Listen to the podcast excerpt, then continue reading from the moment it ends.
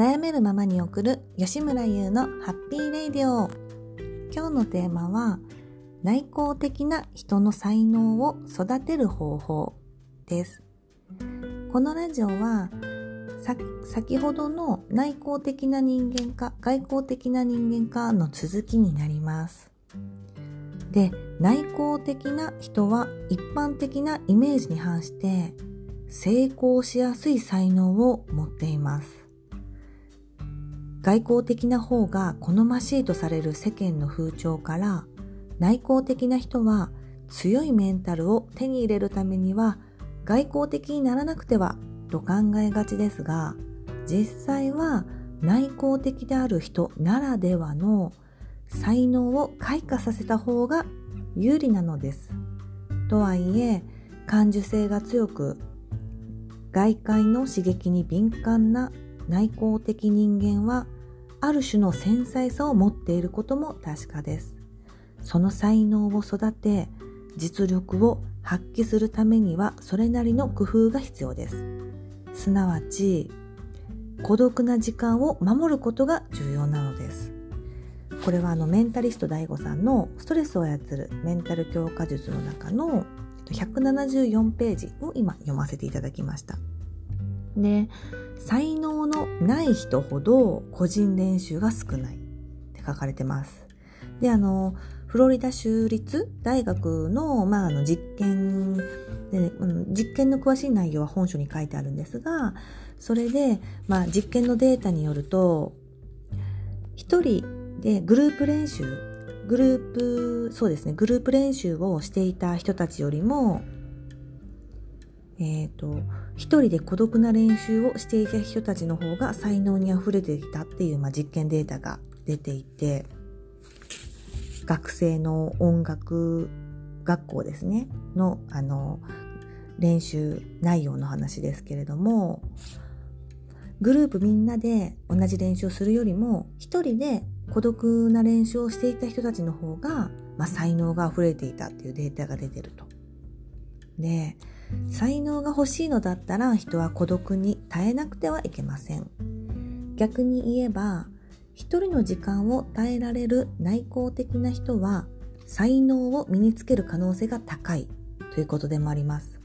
そう考えると内向的な人が変に引け目を感じてたまにはみんなと一緒に勉強してみようとか本ばっかり読んでいないで人と交流しようなどと考えるとかえって才能を阻害するかもしれません。もちろんどうしても人の協力が必要な場面はありますが一人でできることであれば断然一人でやった方がいい。それが科学の答えです。って書かれてます。で私もこれはもう非常に納得したんですけれども私は内向的なタイプなんですけど、まあ、友達やあの友達とかまあ親とかもですけど話を聞いてもらいたくて相談する何かあった時にっていうことをずっとしてきたんですねここもずっと生きてて。だけど今年の4月ぐらいからですね、まあ、コロナも流行して人と会うことほとんどなくなってまあ、自分で悩んでることとかこれからやっていきたいこととかをずっと自分の中に繰り返し繰り返し、まあ、自問自答したり本を読んだりっていう時間にすごく当てててそしたらやっぱり答えって自分の中にあるので人にぶれなくな人の意見でぶれなくなったっていうのをすごく今感じて私もいます。であの本書の中であの孤独であれば何でもいいわけではないので注意が必要ですと。良くないのは友達もいなかったし打ち込むものもなかったというケースです。大事なのは孤独の中で何かに打ち込んでいるということが才能を育てる前提になるのです。つまり私たちがここから引き出すべき教訓は孤独な時間を大事にしつつ自分の才能を伸ばす努力に打ち込みましょうっていうところなんですよね。なので結局、あの自分一人の時間っていうのを大事にしましょうとただその自分一人の時間を何に使ってますかっていう部分なんですよね。で例えばドラマ見たりあのテレビ見たり、まあ、ワイドショー見たりっていうのは自由なんですけれどもその時に自分が才能を育てたい自分の中にまだ見ぬ才能を開花したいっていう思いがあなたにあるんだったら私はもうすごくあるんですけどその一人の時間ってもしあなたがママだったらあの一人の時間って本当に取るのって難しいと思うんですよね。だけどやっぱり子供って成長していくので一人の時間っていうのは必ずできてくるわけでその時にあなたが何をするかっていうところがもう才能が開花するかしないかの違いだと思います。で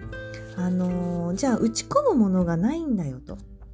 あの何かあの夢中になれるものがないんだよっていう方も多いと思うんですけど全身全霊をかけて集中できるような重要な領域の活動に従事している時だけは持って生まれた自分の性格という枠を超えて振る舞えるようになりますって、まあ、本書でも書かれてるんですね。あの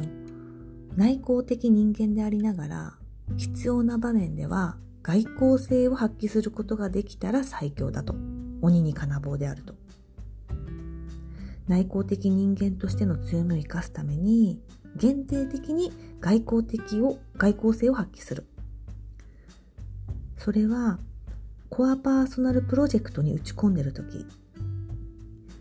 例えばメンタリスト DAIGO さんで言えば知識を語るという条件に限っては外交的になれると。DAIGO さんも内向的なタイプだけれどもあの YouTube とか見てたらすごくわかるんですけどものすごい早口で知識を語ってますけどそういう時だけは、まあ、外交的に外に向かって発信できると。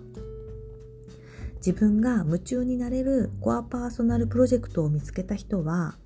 内向的な感受性や才能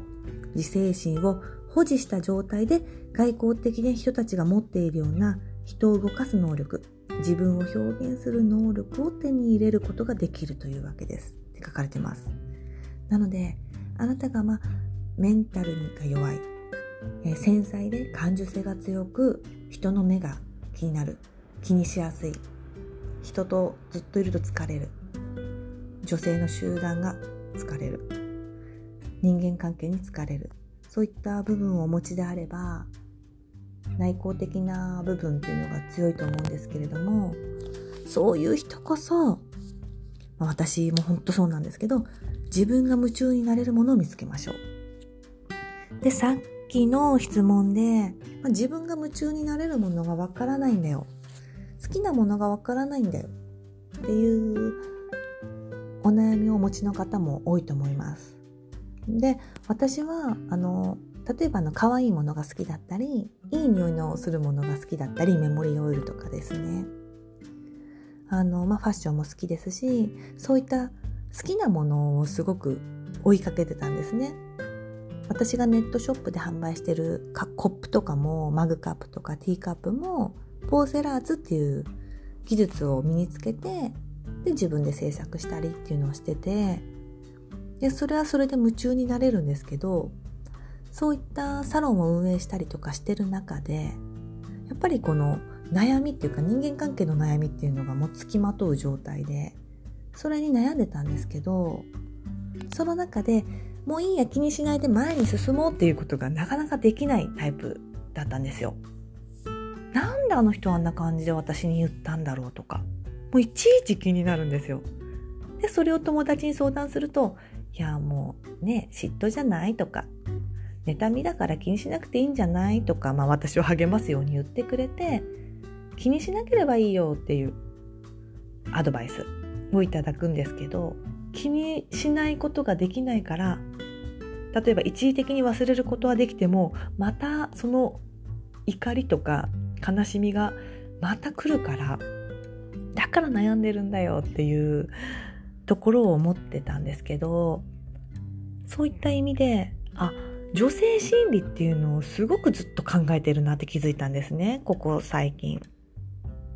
なんであの人はこういう行動に出たんだろう態度に出たんだろうっていうのがもう気になって気になってしょうがない。それがストレスになってるってずっと思ってたんですけど向き合おうと。あ女性の心理を理解したいし自分がわからない領域のことをちょっと知りたい。っていうのがもうすごく湧いてきて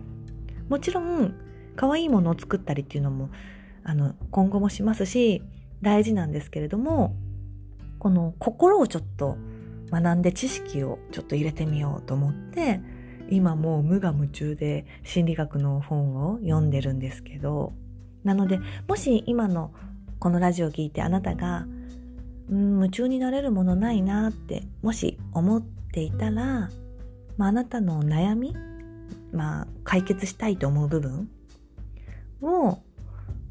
についてもう向き合って調べてみる。とっかかりでまず調べたり知識入れてみる。もうネットサーフィンとかでもいいと思います。そういうところから、なんかもう気がついてたら夢中になってどんどんどんどん詳しくなっていったよ。っていう風な状態に持っていくと、もしかしたらそこがあなたの才能の開花ポイントかもしれないです。今日のラジオはここまでにしたいと思います。吉村優でした。